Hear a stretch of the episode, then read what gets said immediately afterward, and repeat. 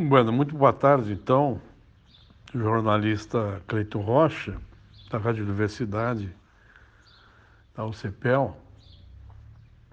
Conforme eu já lhe passei anteriormente, eu sou um ex-aluno da Universidade Católica. Eu me formei em 1971 e, e fizemos naquela época uma turma uma associação, turma médica de ATM 71, no qual eu fui presidente duas vezes. E me recordo agora que o senhor já me entrevistou, jornalista, logo no início da Rádio Universidade. Nós fizemos uma campanha muito grande para Santa Casa naquela época, envolvi muito com isso e dei várias entrevistas aí, né, Rio? Inclusive, esse programa, essa campanha chamava-se A Santa Casa Precisa de Você. Fizemos duas vezes essa, essa campanha. Eu me recordo perfeitamente que eu fui entrevistado junto com outros colegas ainda, talvez pelo senhor, e na Rádio Universidade. Bom, o que me traz o seu convite aqui a fazer esse áudio é, foi através do Dr. Carlos Sica Diniz, meu grande amigo pessoal, conversamos todos os dias, grande escritor, é? que me falou, inclusive, desse programa. Ele sabe que eu estou aqui isolado na minha estância já há quase 60 dias, porque eu sou do grupo de risco, não, tenho, sou idoso, tenho, vou fazer 77 anos. E, e faço telemedicina. Tenho uma clínica de oftalmologia otorrino em Camacuã há muitos anos, mais de quase 40 anos. E, e estou estudando muito aqui. Tenho uma biblioteca aqui, com muitos livros que pertenceram ao meu pai, minha família. Minha família é, é muito conhecida no Rio Grande, através do meu pai, que foi um dos primeiros especialistas da área, veio, veio para Caxias do Sul em 1950. É, depois trouxe meu tio, o doutor Luiz Antônio Arta Barbosa, e eu e o Paulo Sérgio continuamos a tradição familiar, ele com a clínica em Porto Alegre, Instituto de Oftalmologia Horta Barbosa, e eu em Camacó, com o Centro de Oftalmologia Horta Barbosa. Bom, já me estendi demais, porque já são três minutos, é somente quatro. Bom, eu quero cumprimentar todos, especialmente me disseram que o doutor Barufo, meu professor emérito, está nos escutando.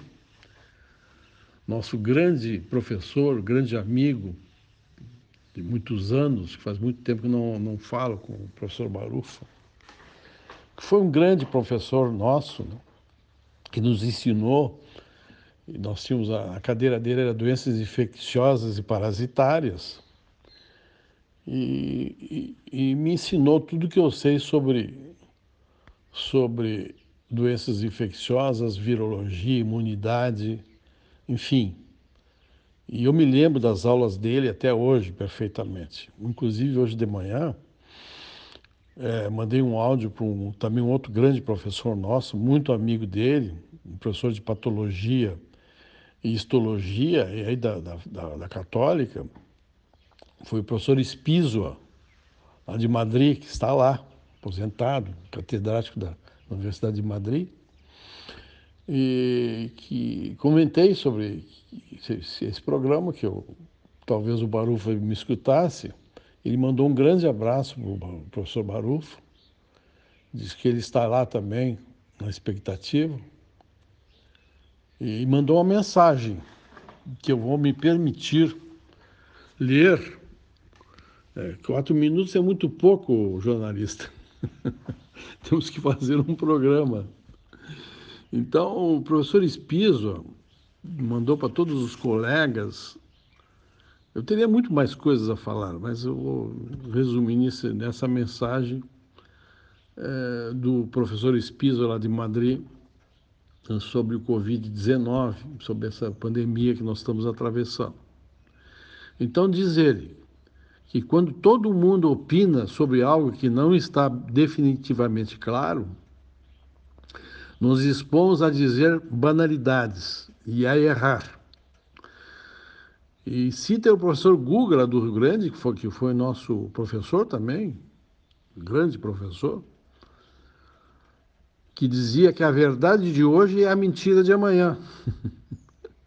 e só permanece o fato observado no momento. E continua o professor Espisa, podemos dizer, podemos opinar, como diz ele, com muitos dados, grande parte deles incertos, e corremos o risco de errar. Se encerra o professor Espisa com um grande abraço ao professor Barufa. E eu quero agradecer, já me estendi bastante, cumprimentar então todos os, os que estão no programa e deixar aqui um grande abraço e reconhecimento aos nossos professores da Universidade Católica, é, na pessoa do reitor, que é nosso colega também, que eu conheço pessoalmente, e está revolucionando a Faculdade de Medicina. E futuramente eu quero ver se, se participo com uma ajuda que eu tenho na minha clínica. E agradecer esses professores pela grande formação que nos deram. Nós somos da quarta turma da Católica e tivemos grandes ensinamentos e a nossa formação foi excelente, com eh, aulas que nós jamais esquecemos, professores, grandes professores e colegas que se formaram conosco exponenciais. Aqui homenageando aí em Pelotas dois colegas, o, o, o Neves, agora que o doutor João Francisco Neves da Silva, que agora é provedor da Santa Casa, onde nós estudamos, né? o, o, o, Luiz Carlos Silveira, que é dono de uma clínica exponencial lá em Gramado, o CUR, o CUR né? Doutor Jacques Bacalchu, que foi é, diretor médico da Santa Casa de, de, de, Porto Alegre durante mais de 20 anos. Né? E assim por diante, vários outros colegas que tiveram esses, essa formação em Pelotas.